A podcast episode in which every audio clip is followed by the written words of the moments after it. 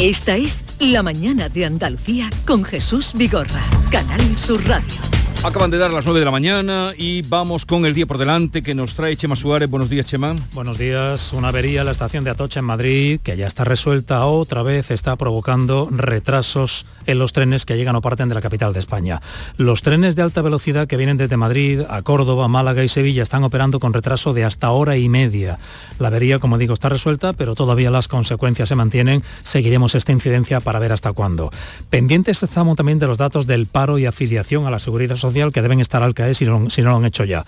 El último dato de agosto decía que había en España 2.700.000 parados, la cuarta parte de ellos, casi 700.000, están aquí en Andalucía. Así que en unos minutos actualizaremos estos datos porque el Ministerio los está publicando en estos instantes. Ya los tenemos. Septiembre cierra con 19.000 parados más por el fin de los contratos de verano. Se registran 18.000 nuevos afiliados, un incremento por debajo de los últimos años. O sea, 19.000 parados más eh, en septiembre y por otra parte 18.000 nuevos afiliados. Luego iremos entrando eh, por detalle y también en Andalucía. Así es. El Consejo de Ministros a esta hora, a las 9 de la mañana, comienza, pero dentro de unos minutos Pedro Sánchez tiene que abandonarlo porque a las 10 visita al rey en el Palacio de la Zarzuela, acude a las consultas convocadas por el jefe del Estado para proponer un nuevo candidato para la investidura como presidente del Gobierno. A las 11, luego, está citado el líder del PP, Alberto Núñez Feijóo. En unos minutos en Madrid también abre Fruit Attraction, la feria orotícola en la que Andalucía acude este año como región invitada. El sector de frutas y verduras es esencial para la economía andaluza. Ha exportado más de 2.500 millones de euros solo durante el primer trimestre del año. Y ya esta tarde a las cuatro y media el presidente de la Junta, Juanma Moreno, recibe en el Palacio de San Telmo en Sevilla a la ministra de Transición Ecológica en funciones, Teresa Rivera, una semana antes de que el Parlamento andaluz vote y previsiblemente apruebe la ley para regularizar los regadíos en el entorno de Doñana. Y continúa el calor, de nuevo este martes el termómetro llegará a 37 grados a la sombra en puntos de Sevilla y Córdoba. Solo Málaga y Almería se quedan por debajo de los 30 que será la máxima media en Andalucía este martes. Sigue el viento de levante durante todo este día en Cádiz y en Almería. Seguimos con Amaria Burnes, Javier Caraballo, Héctor Barbota. Eh, Javier, eh, para rematar el tema anterior, que entendía que querías decir algo, aportar algo. No, no, quería, quería insistir en eso porque, eh, a ver, yo, yo he dicho muchas veces que, se nos olvida que, que las sequías son cíclicas en Andalucía y que yo, mi memoria de, de niño son épocas de sequía que además eh, lo que ha ocurrido en todos estos años es que se han incrementado muchísimo los cultivos de regadío en Andalucía y que además en las ciudades se ha ido hacia un modelo de, de, casa. Antes todas las casas tenían depósitos de agua, todas las casas y ya no hay ni una sola casa en Andalucía que tenga depósitos de agua. O sea, no hay una casa en Andalucía, los habrá algunas con aljibe, ¿no? Pero son las menos. La mayoría de los pisos nadie tiene depósito de agua que era ante lo normal. Bien, eh, esta no es la razón de, la sequía, aunque es verdad que aquí ha sido siempre cíclica. Estamos en un cambio climático que las está acentuando cada vez más. Por suerte, los andaluces tenemos una comunidad con casi 900 kilómetros de costa. Pues eh, lo que tenemos que pensar es que es inconcebible que de esta sequía no salgamos con una decisión firme de empezar a apoyarnos en, la, en el agua del mar desalada para nuestras necesidades. Javier, en cuanto que llueva, y ojalá llueva pronto, se olvidará todo eso. Se olvida eso porque yo llevo oyendo hablar de otras eh, crisis eh, que tuvimos profundas, de, me acuerdo perfectamente de, cuando hablaban, parecía que se iba a hacer al día siguiente la desaladora. Llovió y se olvidaron las desaladoras. Lo que pasa es que yo creo que esta sequía, eh, es verdad que Andalucía tiene periodos de sequía muy, muy, muy prolongados. La, yo me recuerdo la, los años 90, que fue una cosa terrible. Lo que pasa que esta es más prolongada y y más, eh, y más profunda, por decirlo de alguna manera. Y además cada vez las tenemos más seguidas los periodos de sequía. Eh, yo no creo que, no, quiero pensar, ¿eh? que nos vayamos a olvidar de esto en cuanto llueva, porque mm, yo, las lluvias quiero, las lluvias quiero verlas todavía. Quiero decir, mm, posiblemente las lluvias que tengamos no sean suficientes tan lamentablemente no sean tan tan copiosas como para que nos olvidemos de este problema a mí me parece que estamos ante un cambio estamos ante un cambio de ciclo en, entender eh, eh, en, qué lugar estamos y, estamos en un cambio de ciclo. Andalucía no va a ser la misma de ahora en más. Eh,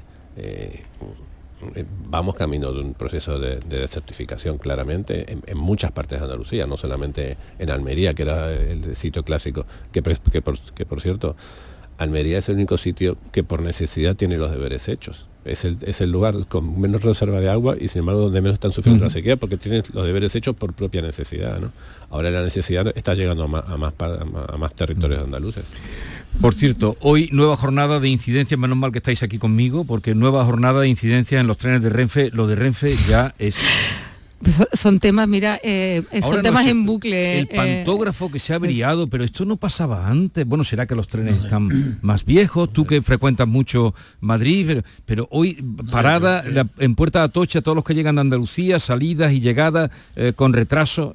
Una cosa. Es que me voy dentro de un rato, haré como la otra vez. Ah, me mandaste. De, corresponsal volante. Yo no sé ni cómo te atreves a ir a Madrid, es que no lo entiendo, cómo ni te atreves a ir a Madrid si no hay día que no lleve retraso. Quizás habría que preguntarse, habría que preguntarse eh, cuánto, se cuánto se ha invertido, se invierte en mantenimiento, ¿no? Porque una, se están haciendo obras, se están haciendo obras. Pero, una, Pero una, avería detrás de. yo entiendo que, haya que haya eh, retrasos porque se están haciendo obras y lo entiendo perfectamente. Y, ahora, una avería detrás de otra, eh, a mí me da que pensar que, si realmente se está, se está invirtiendo lo suficiente en el mantenimiento de esta infraestructura. No, no, no, algo, algo se ha hecho no, no, porque vamos a ver que esto hay algunas de, las decisiones que ha tomado Pedro Sánchez eh, al frente de algunas empresas públicas como Correo, Renfe, han supuesto pero, pero un deterioro serio del servicio público que, presta. En el caso de Renfe, al margen de, además de eso, pues está la realidad de, de, unas vías y de que, que se proyectaron, se hicieron, se construyeron durante la Expo del 92 y han pasado 30 años y no se les ha hecho nada. Y como es normal, pues han empezado a, tener problemas en cadena. Hay ahora algunos retrasos que se deben a las obras que se están haciendo eh, y que se podrían haber hecho de forma paulatina eh, tiempo atrás sin que tuvieran esta incidencia y que eso ya eh, solamente las obras provocan un retraso de media hora. Ya los aves no llegan a, de aquí, de Sevilla a Madrid, no se ponen... Ya tardan tres horas, y media, ya tardan tres horas hasta que terminen las obras. y además de eso, pues, pues están las otras averías que van surgiendo, no de las vías, sino de otros sistemas que estén también obsoletos ya. vamos, que llevamos seguimos, seguimos sacando pecho de, de las infraestructuras que se construyeron hace 30 años. Eh, cuando hablamos de la inauguración. claro, pero es que la vez del año es que la vez del año 92 y efectivamente ese mantenimiento del que del que habla eh, el que hacía mención Héctor Barbota es donde no se ha eh, invertido o se está invirtiendo lo suficiente. Y es cierto que ahora quizás el problema es que efectivamente hay muchas obras que concluirán para mejorar el servicio, pero se han hecho todas de golpe a la vez, sin una planificación eh, prolongada y sucedida en el tiempo, de tal manera que no conduzca al colapso ahora mismo del sistema eh, ferroviario de este país, porque es que además otro de los grandes problemas que tiene Renfe es el de la comunicación. O sea, es una de las empresas que peor comunica y que peor imagen exporta de casi todas las que tenemos eh, en este país. Entonces, a los problemas de comunicación me refiero a la información que se le ofrece al ciudadano cuando está eh, absolutamente tirado, en medio de una vía, que creo que eso agrava el, problema al que no le ofrecen soluciones alternativas eh, y luego pues mm, mm, con una eh, mm, deficiencia absoluta mm. eh, en el eh, servicio por, por haber, por esa falta de previsión de hacer todas las obras a la vez. Esto de que te devolvían el dinero... No, esto ya se Eso ha pasado la historia. eso es prehistoria, ¿no? sí, no, han estado devolviendo mucho este año,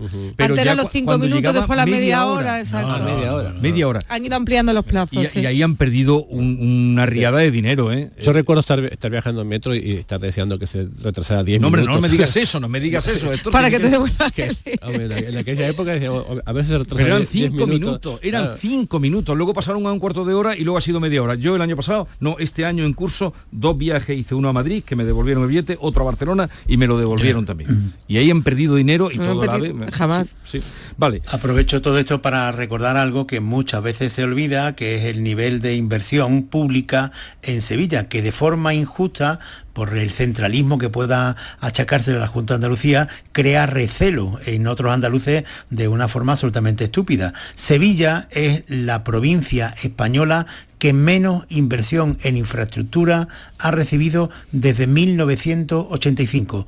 La provincia española con menos inversión en infraestructura desde 1985. Por detrás de Sevilla solamente está Ceuta. Y estamos hablando ahora del AVE que no es del AVE, porque la gente, hay mucha gente que habla del AVE de Sevilla como si el AVE de Sevilla le diera una vuelta a mm. Sevilla, ¿no? El AVE va a Madrid y pasa por Córdoba, Ciudad Real, de Ciudad Real, Toledo y, y Madrid. Y la infraestructura es toda esa, ¿no? Pero en lo que se refiere a la provincia de Sevilla, esa es la realidad. Así que una vez más, cuando haya andaluces que fomenten de forma estúpida eh, el enfrentamiento entre nosotros, mm. vamos a los datos, que es lo que nos interesa. Y luego en, la, en, la, en, la, media distancia ya ni hablamos, de eso ya ni hablamos. Una compañera nuestra que viene de Jaén ayer llegó hora y 20 minutos tarde. Eh, pues- la media de venir de Jaén a Sevilla. La semana anterior le pasó lo mismo. A partir de la semana que viene digo, oye, ¿me vas informando de cómo llegué? Y dice, no, ya vengo en mi coche. Pues, precisamente hoy damos en, hoy, precisamente hoy damos en sur la información de las quejas que está viendo de los usuarios de cercanías de, Málaga a Fuengirola también porque la falta de inversiones hace que, haya retraso permanentemente, cancelación de. Pero tendríamos que ir a mejor, ¿no? Tendríamos que ir a más. Vale, vamos a otro asunto. Mm, vamos a menos. Caraballo, vamos a menos. Vamos a ver. Por cierto, que los datos del paro tampoco son buenos para Andalucía. Hemos dado que el paro ha subido en 19.768 personas en septiembre, pero en Andalucía sube en 11 comunidades, eh, baja en Cataluña, en el País Vasco, sube en 11 comunidades y en Andalucía sube 15.949. O sea, 8 eh, de cada 10 nuevos parados son andaluces. 15.944 desempleados y desempleadas más, que en eso estamos a, la cabeza en este, en este mes de septiembre. Eh, otro asunto que contrasto con vosotros. Eh, ronda, vamos ahora a lo político, luego hablaremos de la gasolina y de lo del gasóleo, que tengo cita con el presidente de la Federación Andaluza de Estaciones de Servicio. Mm, hoy previsiblemente el guion está escrito, eh, terminará la segunda ronda de consultas el rey con los representantes de los partidos políticos y le encomendará a Sánchez pues, la, investidura eh, para formar gobierno. Sorprendente ha sido que eh, ayer también por la tarde yo lo vi por la tarde, no lo sé, saliera Yolanda Díaz diciendo que están más lejos de lo que nos creemos. Estoy segura, saben que nunca me levanto de una mesa y por tanto, eh, sin lugar a dudas, vamos a concitar un gobierno progresista, pero insisto, estamos lejos. Estamos lejos. Bueno, ¿de dónde estamos lejos? ¿De Waterloo? Yo creo. ¿De dónde estamos lejos? Yo creo que, bueno, ahora todos quieren marcar distancia, ¿no? Yo creo que em, en la declaración de, Yolanda Díaz de Sumar de, de ayer Em, em, si se me permite la, expresión, yo creo que todo esto forma parte de un, de un postureo y, de, del cortejo típico de, estas negociaciones.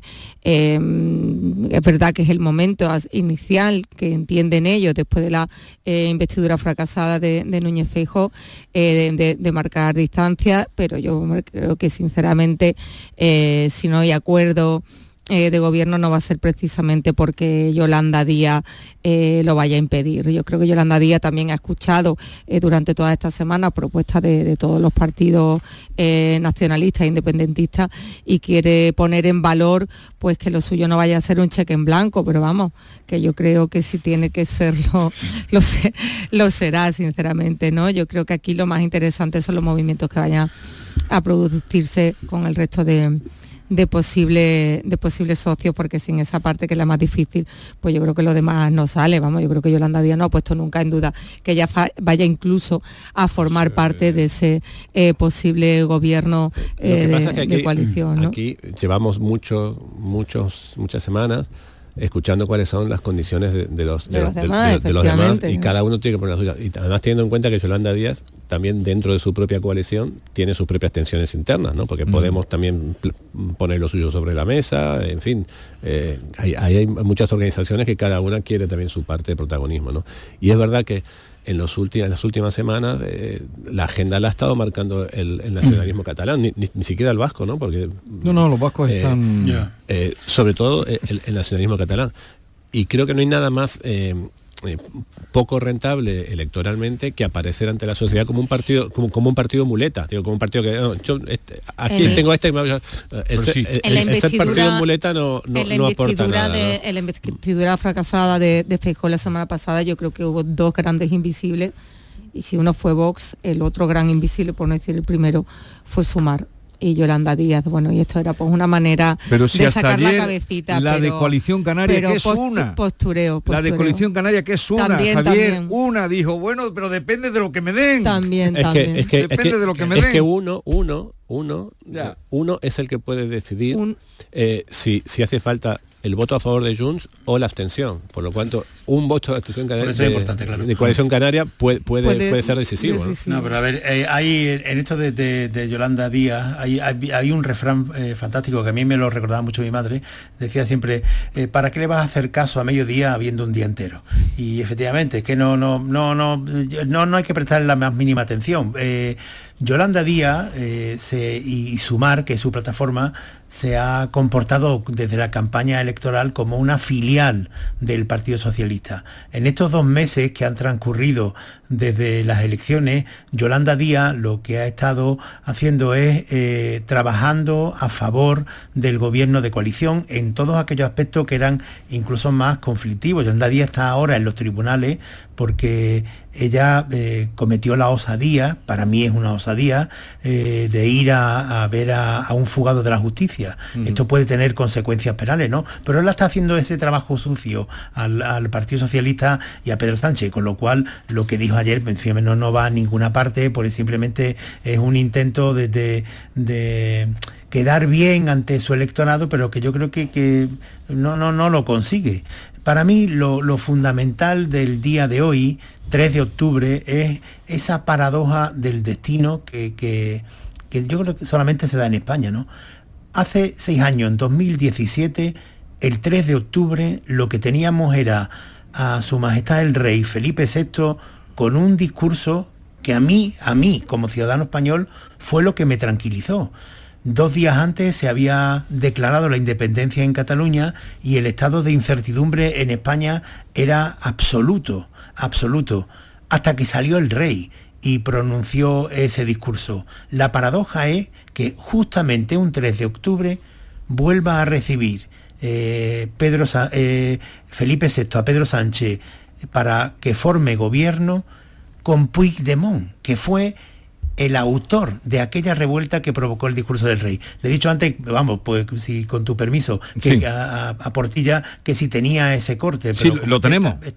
como es tan monárquico Portilla, seguro que No, no, lo tenemos. Eh, eh, no dudes tú, eh, Víctor Manuel lo tiene, pero a punto, mira, lo vamos a escuchar. Todos hemos sido testigos de los hechos que se han ido produciendo en Cataluña, con la pretensión final de la Generalitat de que sea proclamada ilegalmente la independencia de Cataluña. Desde hace ya tiempo, determinadas autoridades de Cataluña, de una manera reiterada, consciente y deliberada, han venido incumpliendo la Constitución y su Estatuto de Autonomía, que es la ley que reconoce, protege y ampara sus instituciones históricas y su autogobierno. Dime, dime.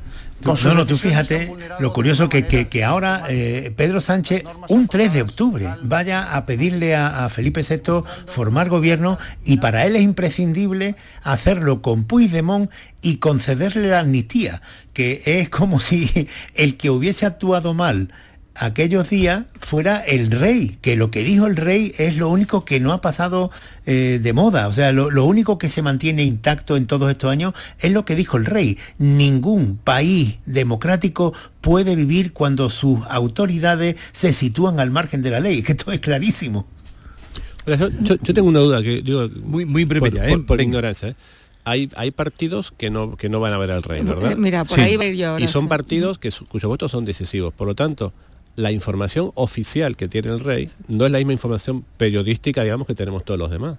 Con lo, con lo cual, el rey para tomar una decisión de decir eh, te nombro candidato. ¿Se tiene que leer los periódicos? Eh, ¿Se tiene que leer los periódicos? No, digo, pero, pero, pero él, él, puede tomar una decisión eh, sin que oficialmente haya recibido esa información, sin saber Oficialmente, oficialmente, él no sabe qué va a hacer Junts, qué, va a hacer Bildu, qué va a hacer el BNG y, y, qué va a hacer Esquerra. Por lo tanto, él esa información oficialmente no lo tiene. Sin esa información, él puede tomar una decisión en base a qué. Sí, mira, es, la, gran duda que yo también, eh, que me, ronda, me ronda la cabeza yo cuando tomaba eh, notas para venir hoy a la tertulia, exactamente igual que, que Héctor, ¿no? Porque cabe pensar y todo damos por hecho que el rey le va a encargar ahora la investidura a Pedro Sánchez tras el fracaso de Feijó, pero, pero es que es verdad que esta vez tampoco va a escuchar eh, las propuestas de los partidos eh, eh, independentistas que no van a acudir a las consultas y no sabemos, sería una cosa insólita, si podría el rey no encargar la investidura a Pedro Sánchez, no... Mm, hombre no, pero, no, no hay nada que lo prohíba. No, vamos a ver, claro que no, pero vamos a ver, todo, todo esto tiene, tiene eh, un halo protocolario que es lo fundamental. Eh, aquí lo, grave de verdad de que no vayan los independentistas vascos y catalanes, Bildu, el PNV si va, que no vaya los independentistas catalanes, es el, el, no reconocimiento del jefe del Estado. A mí me da exactamente igual que a Junquera le guste eh, Felipe VI, que sea monárquico, que sea republicano o que sea lo que quiera. A mí me da igual. Pero yo lo que le exijo a los partidos, no, a los partidos que se presentan unas elecciones porque se lo permite la Constitución es respeto al jefe del Estado. A mí me da igual que no respeten al rey, ellos allá, pero al jefe del Estado lo tienen que respetar. Si el jefe del Estado los llama, como hace Felipe VI hoy, tendrían que acudir. Por eso yo cada vez que una eh, cualquier cesión a los independentistas, oiga, ¿y cuándo se le va a pedir a los independentistas por lo menos lealtad? Esto es lo que no se cumple. Vamos, pero al margen de eso, es evidente, el rey se lo encarga a Feijó y Feijó en el Congreso es donde él intenta sumar apoyo. Y hoy se lo encargará a Pedro Sánchez y en el Congreso, en el tiempo que queda, es donde Pedro Sánchez intentará sumar apoyo. Iros preparando para nuevas elecciones. Eh, Puede ser. Yo creo que no. Porque la tensión, sí, pero todo tiene un pues- límite, como decía Borges. Eh, la, la tensión, mm, ¿hasta cuándo puede aguantar Pedro Sánchez esta tensión? Sí, yo sigo este pensando que no podemos descartar que vayamos a, nuevas elecciones. Es verdad que ya también ayer Esquerra eh, rebajó un poquito ese... Eh, pero, ¿qué dijo el día anterior? ¿Qué dirá mañana? Bueno, yo creo que ahora mismo hay una cosa muy clara respecto a, a Pedro Sánchez. Amnistía sí, referéndum no, y, publicidad, sí.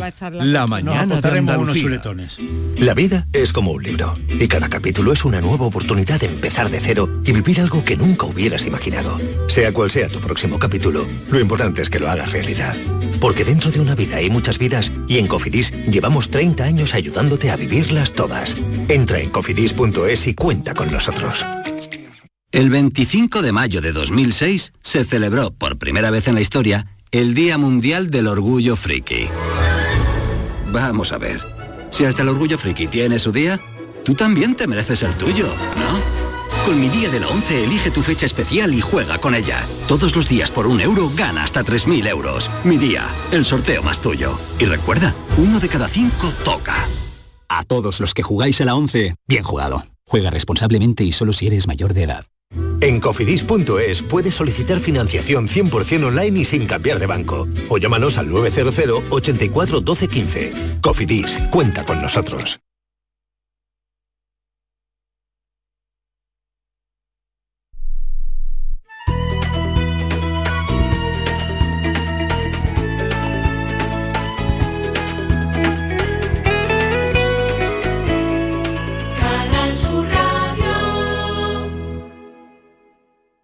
El otro día me preguntaron qué consejo le darías al Joaquín Prat del futuro. Pues le diría que siga eligiendo Suzuki S-Cross. Nuevo Suzuki S-Cross con tecnología híbrida, versiones 4x4 y etiqueta eco. Descubre más en suzuki.es y déjate sorprender por su precio imbatible. Y ahora tu S-Cross 100% conectado con Suzuki Connect. Suzuki S-Cross. Cross the line. Suzuki Sirauto, tu concesionario Suzuki en Sevilla. ¿Vas a salir en la cabalgata de Reyes? Ven a Juguetes Velando, empresa dedicada exclusivamente a la venta de caramelos, balones y juguetes para cabalgatas de Reyes Magos a precios inmejorables. Llámanos al 622 20 27 81 o ven a visitarnos a nuestra nave en Camas, Polígono Industrial Los Girasoles. Regala ilusión con Juguetes Velando. ¿Tienes terminado el informe? ¿Qué va? Tengo la cabeza en casa. ¿Por tu madre? Sí. Tienes que llamar a Cuideo. Mi madre está encantada con su cuidadora y yo estoy tranquilo sabiendo que está bien cuidada.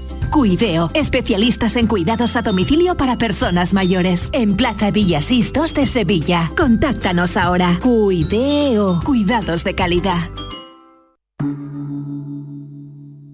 Montepío, ¿en qué podemos ayudarle? Me acaban de sancionar y creo que tendré que realizar el curso de recuperación de puntos. No se preocupe, lo tiene cubierto. Nos encargaremos de todo. Compañía con más de un siglo de experiencia. Visite montepíoconductores.com. Montepío, lo tiene cubierto. 10 de mayo de 2006. Philips Stadium de Eindhoven. El Sevilla gana su primera Copa de la UEFA con goles de Luis Fabiano, Canuté y doblete de Maresca. Sería la primera de muchas. Nacía el Sevilla del siglo XXI. ¡Somos campeones! Este martes regreso a donde comenzó todo. PSV Sevilla. Segunda jornada de la fase de grupos de la Champions. Desde las 9 menos 20 en la gran jugada de RAI y Canal Sur Radio Sevilla con Jesús Márquez.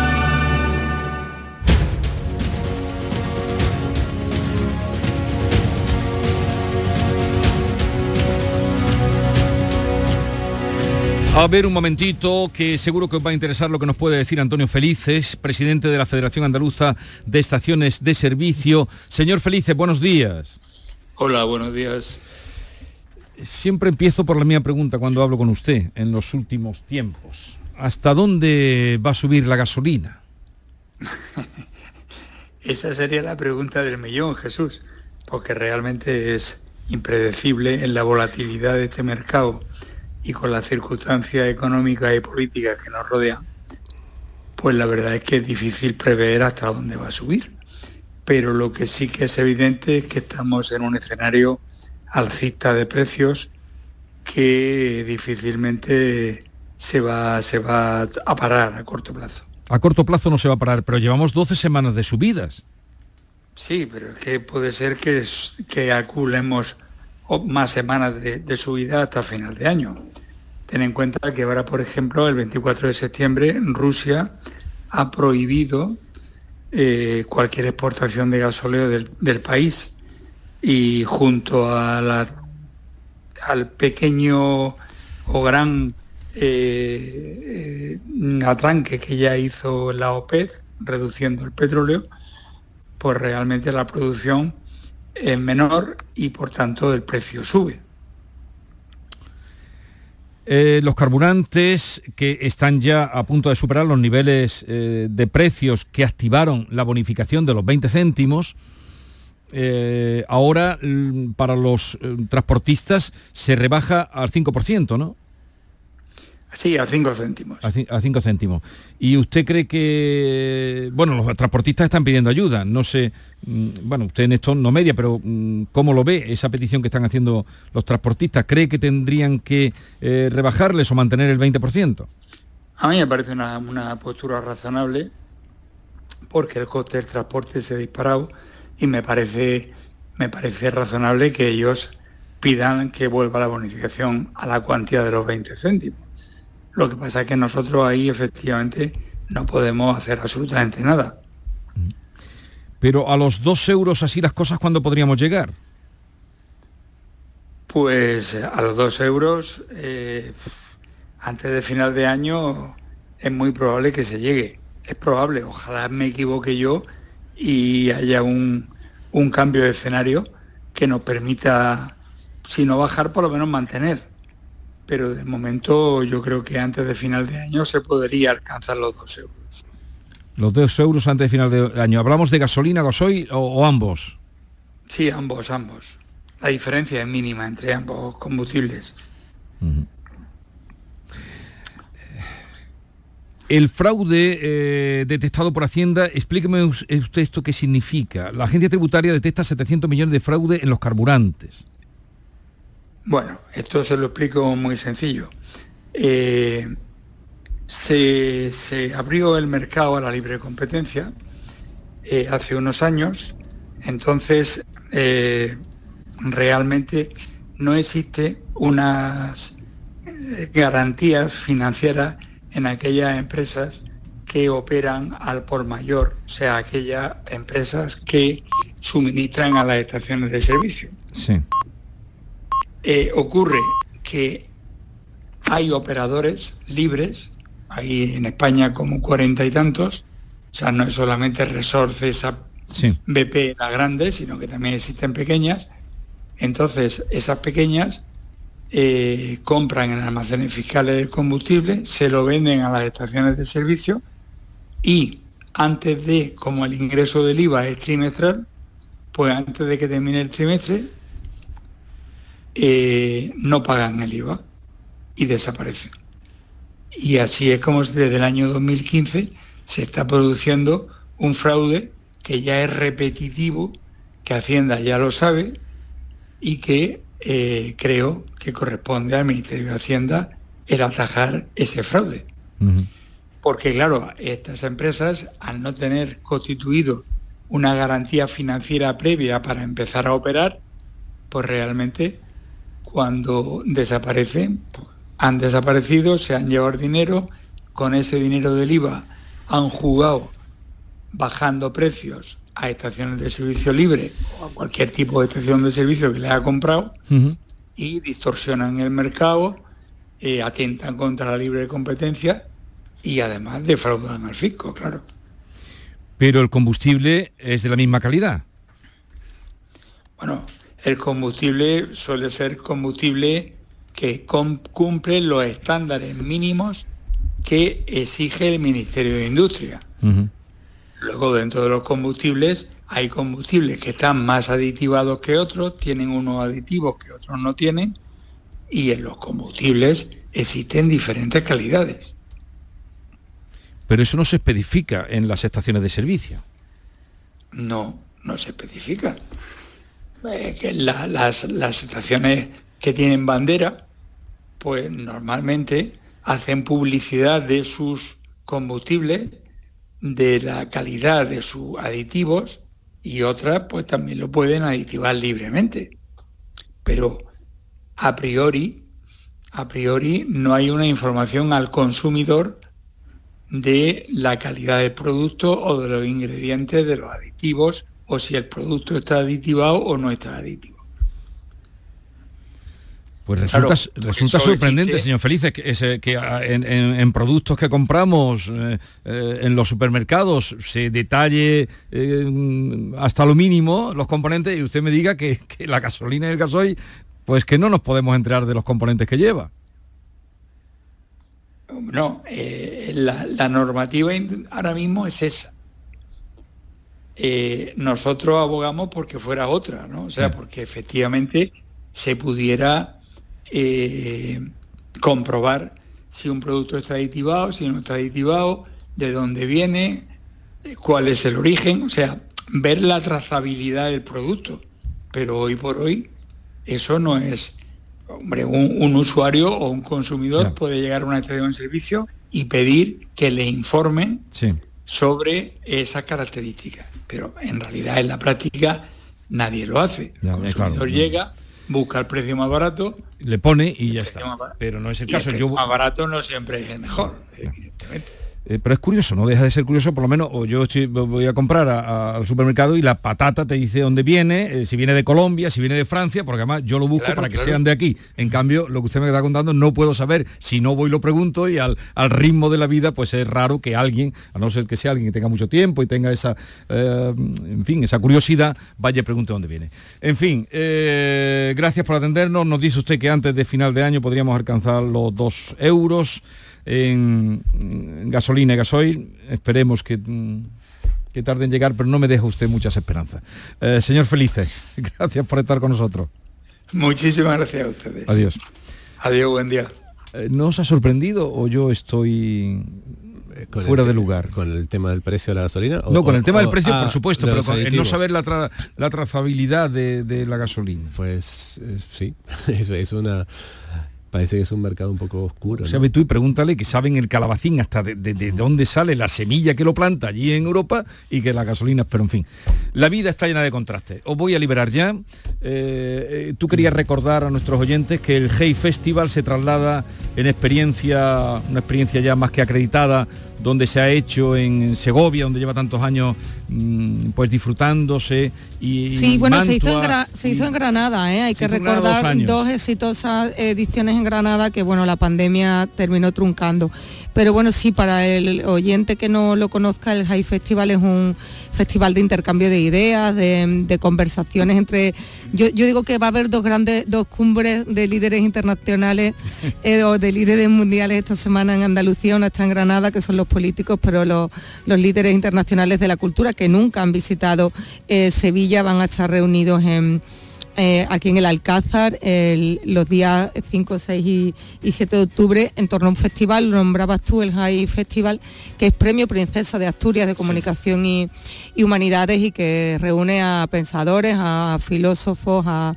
creadores y y a, personas del mundo de la literatura a debatir en torno al mundo que nos viene. Eh, entren en la página Hey Festival. Sí, se pone Hey Festival y ahí, y ahí lo encuentran todo. Con Vicente Todolín. Y con el príncipe Lorenzo de Medici, fíjate que, aristocrático.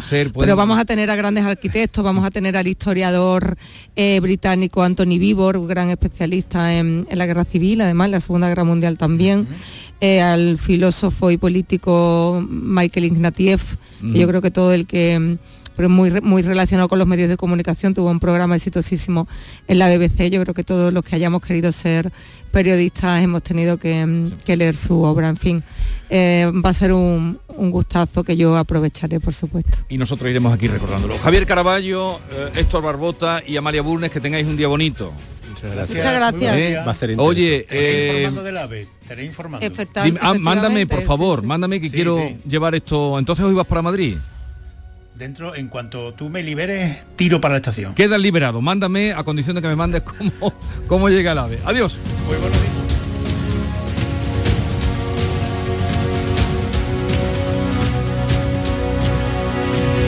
Esta es La Mañana de Andalucía con Jesús Vigorra, Canal Sur Radio. A Pedro le apasiona desde siempre todo lo relacionado con la ciencia. Siempre quiso cambiar las cosas y sabía que tenía que hacerlo en equipo. Ahora lleva años trabajando en un organismo público de referencia en investigación científica. Gracias a sus estudios con células madre, se podrán desarrollar en el futuro mejores terapias para el tratamiento de enfermedades degenerativas. No es magia, son tus impuestos, Agencia Tributaria, Ministerio de Hacienda y Función Pública, Gobierno de España. Canal Sur Radio.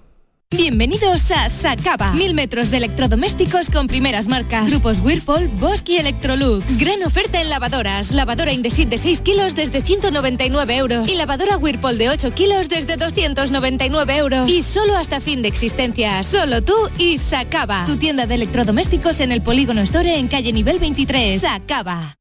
Sol Renovables, tu empresa de energía solar. Más de 20 años de experiencia en diseño, instalación y mantenimiento de placas solares y energías alternativas. Enchúfate al sol. ¿A qué estás esperando? Contacte con Sol Renovables para presupuesto de tu vivienda o empresa. www.solrenovables.com o 955 35 53 49. Andalucía.cultura. Jornadas de pensamiento humanista. Un diálogo sobre valores y ética los días 4, 5 y 6 de octubre, en el Museo de Artes y Costumbres Populares de Sevilla, tendrán lugar las jornadas Polarizados, Política y Periodismo en la España actual, con Teodoro León Gros, Lucía Méndez, Daniel Gascón, Luis Miller, Ignacio Camacho, Fernando Vallespín y Juan Soto Ibars, entre otros. Entrada libre hasta completar aforo. Junta de Andalucía. Preparando ya la tarde del martes, tendremos hoy a un coach especializado en relaciones humanas. Viene a hablarnos de un tema delicado pero relevante, la infidelidad. Promete ser una conversación única. Y en el espacio por tu salud trataremos cólicos renales y también vendrá nuestro experto en nutrición. Te esperamos. La tarde de Canal Sur Radio con Mariló Maldonado. De lunes a viernes desde las 4 de la tarde. Canal Sur Radio, la radio de Andalucía. La mañana de Andalucía con Jesús Vigorra.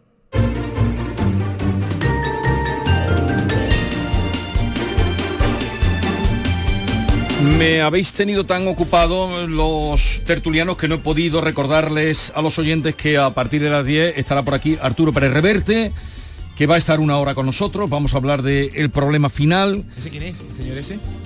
Es un señor que ha escrito una novela. el, de, la tabla de Flandes. La número 26. El de la tabla de Flandes. El de, el de, la triste. Es el capitán a la tristeza. El de tambor, la piel del tambor. ¿Te suena? ¿Te va a sonar? ahora cuando venga se lo vas a decir. ¿Usted quién es, no? ¿Usted quién es? Becario. es un honor para nosotros que esté con nosotros a partir de las 10. Estará toda una hora con nosotros Arturo Pérez Reverte para hablar de... Además con una novela muy, muy distinta a lo que... Una novela muy cinematográfica. Una novela que, habitualmente. Que solo puede hacer él. Porque un lío como este en el que se ha metido eh, por su afición al cine, que está más que demostrada aquí, por su afición a, las novelas, por su afición a, a, contar una cosa a las formas. Te voy a contar una cosa que a lo mejor no te cuenta. Él eh, envió a la editorial el manuscrito. Sí, lo sé, lo sé. Ah, vale. Sin el último capítulo. Último capítulo. como es una historia de intriga, él quería saber si la editorial, alguien sabía quién era el malo o la mala. Y nadie lo supo lo cual demostró que... Sí, porque habla aquí del juego, más que un juego entre policías y ladrones o policías asesinos, es un juego entre el, escritor y, el, lector. Ya sabe, David, le preguntas, ¿y al final quién, quién fue quién, quién era el malo? Esa es la primera pregunta. Yo no sé quién es el malo o la mala porque yo la, he leído, claro. Eh, vamos con las otras noticias, la otra tertulia. Roban los instrumentos a la orquesta Opus One tras el concierto de homenaje a Mike Oldfield. Eh, esto me, me entristece. ¿eh? Es tremendo qué tristeza. Maite, hola, que no te he dicho nada. Hola, buenos días. David, ya conocen vuestras voces. David, hola. Bea, hola, de nuevo. Hola, otra vez. A ver, eh, cuéntame qué ha pasado. Te lo cuento yo, te lo cuento yo. Eh, pues un grupo estupendo que, mm, que, rinde tributo al gran Michael Philly, sobre todo a ese tubular Bell, cuando se cumplen además 50 años, ¿verdad? De la edición de esta obra magistral, pues nada, ellos que se vienen a Sevilla para tocar en el Cartuja Center, que se alojan en un hotel en Bormujos, que dejan sus instrumentos en los vehículos que pues por circunstancias no pueden aparcar en el hotel porque estaba lleno, terminan dejándolo en la calle y nada, pues ahí viene la tragedia, que cuando van a por ellos han desaparecido muchísimos de los instrumentos, guitarras eléctricas, bajos, las campanas tubulares tan importantes, ¿verdad?, para este espectáculo. Están verdaderamente desolados porque resulta que este grupo, pues lógicamente vive de lo que hace, de su música, y si le quitan sus instrumentos, pues em, uno no se puede hacer de determinados instrumentos de la noche a la mañana, ni muchísimo menos, em, por el precio, entre otras cosas. Entonces están desolados y, y lanzan un SOS para que para que les, eh, se les ayude y nosotros aquí pues queremos lanzarlo, ¿verdad Vamos a ver si podemos echar una mano, por lo menos difundir, ayudar a esta familia. Xavier Aler, eh, buenos días. Hola, buenos días, ¿qué tal? Usted es el director de la orquesta, ¿no? Opus One. Sí, exactamente, sí. Y eh, en el momento que estamos, ¿hay algún indicio de dónde pueden estar los instrumentos? cuéntenos. No, de momento no. Ah, la Guardia Civil me ha dicho que, bueno, que de momento no tienen ninguna pista y que cuando sepan alguna cosa, lógicamente me, lo harán saber, pero de momento no parece que haya ningún, ningún indicio. A ver, ¿cómo le podemos ayudar? Pero de hecho, Jesús, fíjate que tenían hasta otros bolos, ¿no? Como se suele decir. y es que los claro, porque no pueden tocar. ¿Cómo le podemos...? No ¿Son reconocibles los instrumentos? ¿Tiene alguna marca que se puedan distinguir? Sí, claro, los instrumentos, a ver, son instrumentos ah, de, gama alta y tienen sus números de serie. Entonces nosotros eh, por redes sociales hemos difundido las fotos de, todos estos instrumentos con su número de serie y hemos hecho llegar la lista del material pues a la Asociación de Tiendas de Música de España, a, bueno, a diferentes asociaciones para que las hagan circular entre sus entre sus asociados y entre sus amigos, ¿no? el tema es intentar pues poner cerco a estos instrumentos uno pues tirar del hilo y Ah, le estamos escuchando. Sí, le estamos escuchando mal, pero mm, no sé si nos deja alguna, no sé, dirección, cómo ponerse en contacto si alguien que nos escuche encontrara alguna algún indicio de que pudieran eh, ser los instrumentos que les han robado a ustedes.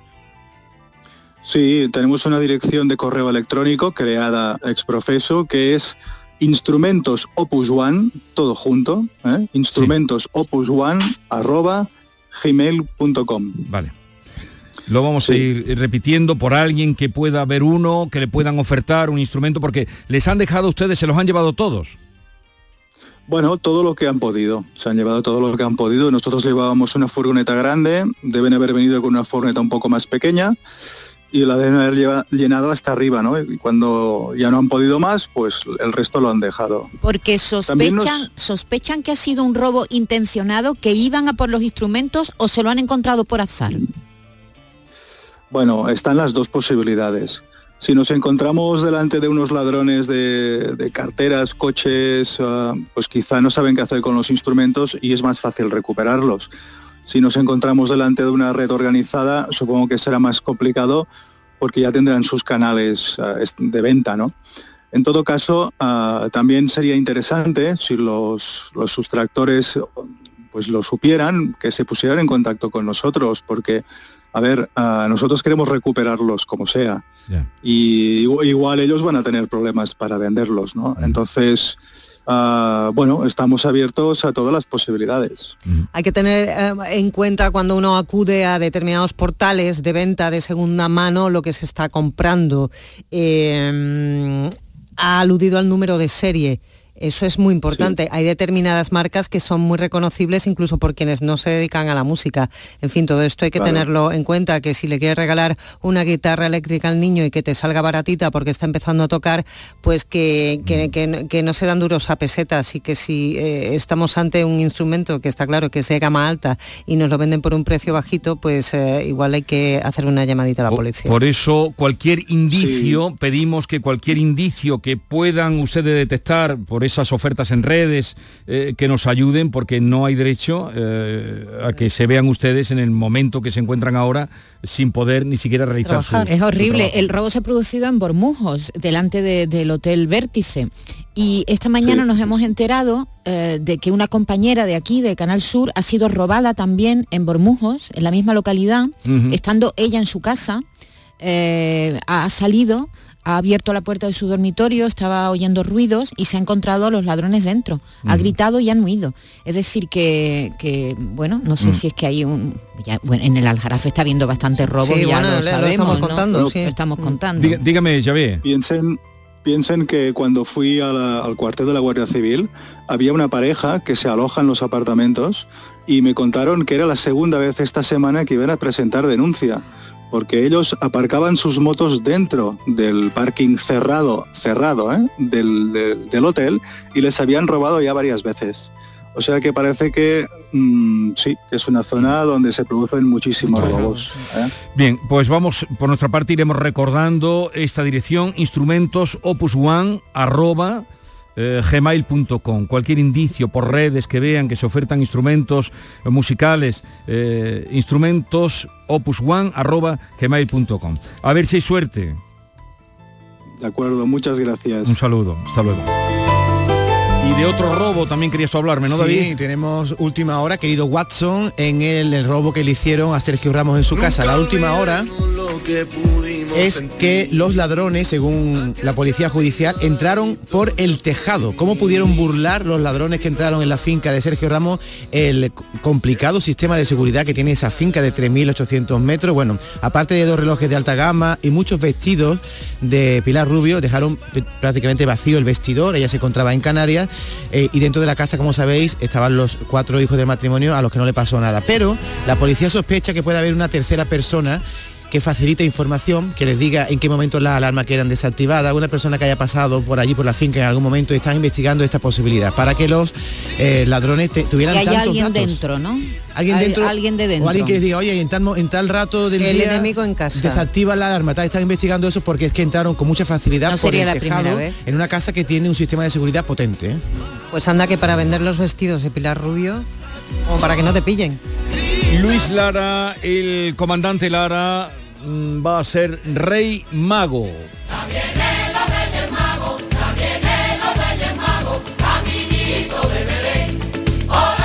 Primer villancico de la temporada. ¿A qué fecha? Estamos en 3 de octubre. Pero esto viene como música incidental. Sí, hombre, pero esto lo destacamos todos los años el primer villancico de la temporada este año el 3, de octubre. A ver si llamamos también así un poquito el frío, ¿no? Escúchame que el mes que viene está ya el Caballero, el alcalde de Vigo encendiendo la luz de Navidad. Bueno, pues el mago de la música, perdón. Y en Jerez, perdona, en Jerez han dicho que van a adelantar también las luces, y el meneo navideño. No a apretar. Qué mejor, qué mejor. que ya están vendiendo turrones, ¿eh? Qué mejor rey mago que el mago de la risa, ¿eh? Luis Lara, nuestro comandante, que está aquí, por cierto, todos los miércoles, ha sido designado como uno de las personas que encarnen a los Reyes Magos en la cabalgata de Jerez. Además del comandante Lara, estaría, estarán Ana María Orellana, que es una magistrada, y un bordador que se llama Fernando Calderón, que tiene un taller ubicado en el centro. Así que ya le pediremos a Luis Lara que nos haga un, hueco de paje. ¿Tú quieres ir de paje, Vigorra, en la, carroza de Luis Lara? Yo ya fui y cumplí con mi amigo Moekel ¿Eh? y ya estoy más que cumplido. negro te de betún, que me quiero verte de negro. Eh, ya hay fecha para la salida de Ultra Belleza, el nuevo disco de mi paisana María José Yergo.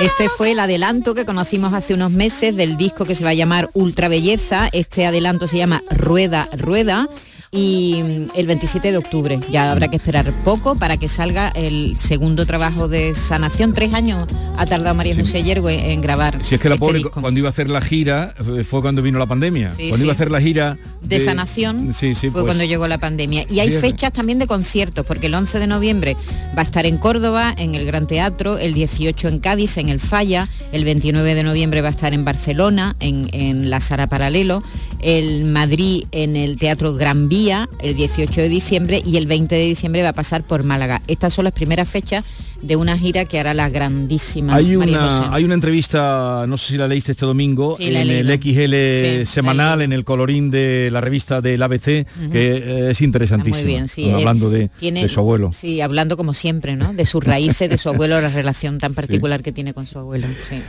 27 de octubre, el próximo disco de María José Yergo el alcalde de Madrid, eh, José Luis Martínez de Almeida, ¿se casa o no se casa? Vamos a ver, al final, por mucho que lo desmienta, yo casi que me ha puesto el cuello a que va a haber boda porque están muy enamoraditos, lo que pasa que, claro, estamos hablando de gente que es muy tradicional y lo que no les ha debido de sentar muy bien es que se haya publicado que va a haber boda cuando todavía ni se ha hecho la pedida de mano, ni se han reunido las familias, ni, ni nada de nada. Pero vamos a recordar que ya el alcalde eh, pues eh, visitó las ventas con su novia allá por eh, cuando se estaban llevando a cabo las elecciones municipales su novia, que es por cierto, Teresa Orquijo, es de muy buena familia, emparentada además con la familia real. buena familia, ¿qué quiere decir? Que hay pasta, que, hay pasta, vamos, que hay pasta y que también hay, y que hay títulos. Ella de hecho es descendiente también del doctor Gregorio Marañón, en fin, eh, un buen partido, ¿no? Como no podía ser de otra manera. Eh, ella tiene 22 añitos menos que él, ¿eh? Ella tiene 27 y él tiene 49.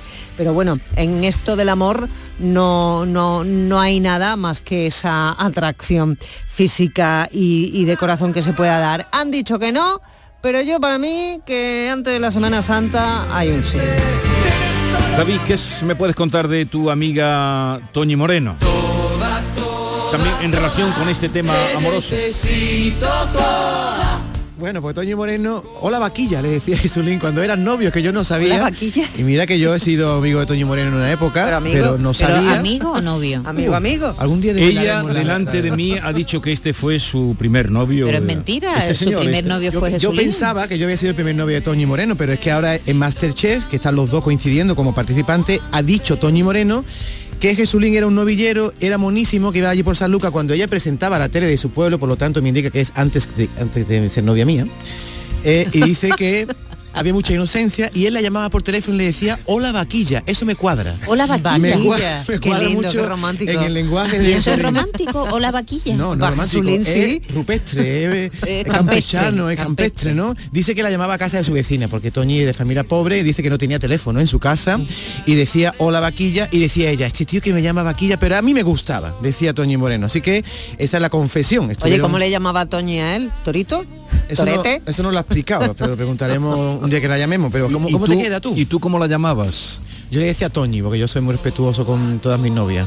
Toñi y, otros apelativos cariñosos. Algo cariñoso, ¿no? pero el noviazgo mío con Toñi nada, duró dos fines de semana, que tampoco... Ah, bueno, y, digamos que fue un y dice que fue su novia, ¿será? pero yo, he oído a Toñi Moreno delante mía decir que este chico... Es que yo no este sabía... chico de aquí. yo no sabía que fui novio de Toñi Moreno, sino que ella, me encontré con ella en la puerta de un restaurante y iba ella con María del Monte. Y dice, mira María, este, este fue, mi novio. este fue mi primer novio. Me queda cuatro. Digo, ah, fuimos novios.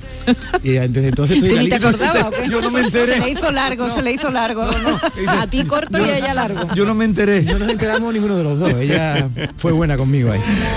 A ver, Disney eliminará, ya estamos con la tontería, una de sus escenas más famosas eh, del remake de una película. ¿Qué película es esa? Oye, oye, oye, oye esto, oye esto, por favor. Oye esto. Gran Bambi.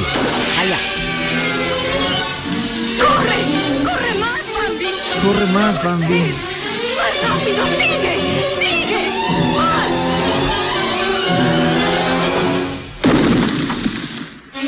Maite. Calla. Ay. ¡Llegamos! ¡Ya no hay peligro! ¡Ma!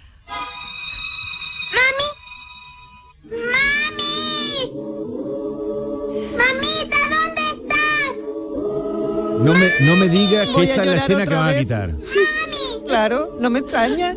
Esta es la escena que van a quitar. Esto fue horrible, me traumatizó que está mucho. horrible, pero están tontos de, Bueno, sabes que eh, Disney cumple 100 años, que lo van a, lo están celebrando. ¡Ay, no, quítalo, por favor! Ya, ya, ya. Tu madre no podrá venir ya más. Los hombres se la han llevado. Madre mía, qué momento. Qué momento. Yo te digo una cosa, los dibujos animados están plagados de esta historia. Jackie sí, Nuka era el Rey León. Heidi era huérfano, Marco se fue a la madre argentina. Dicen, dicen que porque él tenía un trauma, Walt Disney tenía un trauma infantil. ¿no? Sí, por eso siempre mueren las madres. Desde y siempre que hay Disney un... hizo hablar a los animales. Eh... siempre hay un personaje que sufre mucho, ¿no? Bueno, hoy por Bien, Dios, entonces van a quitar esta escena. Vamos a ver, cumple, el nudo, eh, la Disney cumple otra vez. 100 años. Sí. Y entonces desde primeros de, de, este 2023 está habiendo muchos actos, hay muchas fiestas así especiales en sus eh, resorts, en, en Orlando, en París y todo eso. Y entonces ayer una guionista dio una entrevista, una de las guionistas que está trabajando en el remake de Bambi, y dicen no que la vayan a eliminar, sino que le van a dar una vuelta. Suavizarla un un poco, poquito, sí, ¿no? que- o, o incluso que, que la van a suprimir, vamos, que están pensando que resucite. que están pensando en hacer algo con esa escena, porque los niños Sufrimos. cuando nosotros la, la escena de la muerte. ¿Tú no lloraste? ¿Tú no lloraste, Maite? Claro que lloré, que nosotros teníamos la piel más gorda. Nosotros íbamos sin cinturón de seguridad en los coches, acuérdate, Pero íbamos ¿cómo que- cuatro detrás. ¿Cómo que lloraste? Si la película del 42, ¿tú qué año naciste? Hombre, cuando película se eso no tiene visto, nada que ver, la vemos continuamente. Ah, yo nunca Pero- la he visto. Pero, ¿No la has visto? Yo empecé- Así estás tú. Yo empecé con D'Artacán, Así Los es. Pitufos, yo soy más chico. ¿Y no has visto Yo podía Bambi? ser tu hijo. Pero ¿cómo lo ¿Otra aguantas? Bien. ¿Cómo lo aguantas? Vámonos. Eh, a la vuelta del boletín informativo será el encuentro con Arturo Pérez Reverte que viene para hablarnos de El problema final, su última novela y hablaremos durante a lo largo de toda la hora de 10 a 11. Ponlo otra vez. ¡Mami!